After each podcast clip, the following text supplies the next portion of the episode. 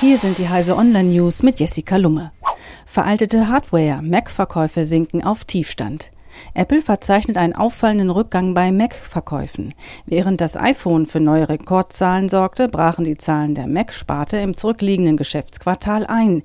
Im Vergleich zum Vorjahresquartal gingen die Mac-Verkäufe um 13 Prozent auf nun 3,72 Millionen Stück zurück, wie der Hersteller im jüngsten Geschäftsbericht aufführt. Der Umsatz sei um 5 Prozent geschrumpft.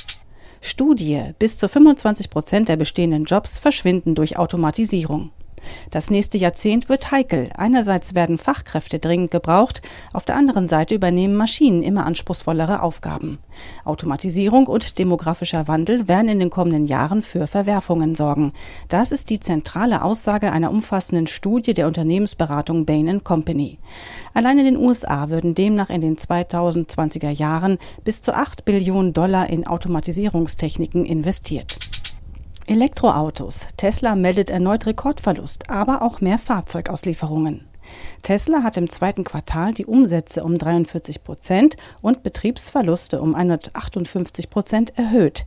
Die Aktie wurde im nachbörslichen Handel deutlich teurer. Dank sehr vieler Spät- und Wochenendschichten habe Tesla es geschafft, in den Juliwochen jeweils 7000 Fahrzeuge zu fertigen. Dies gab Firmenchef Elon Musk in einer Telefonkonferenz bekannt. Der Aktienkurs stieg um mehr als 9 Prozent. Bonner Matheprofessor Peter Scholze mit Fields-Medaille geehrt. Der erst 30 Jahre alte Mathematikprofessor Peter Scholze gilt als Ausnahmetalent.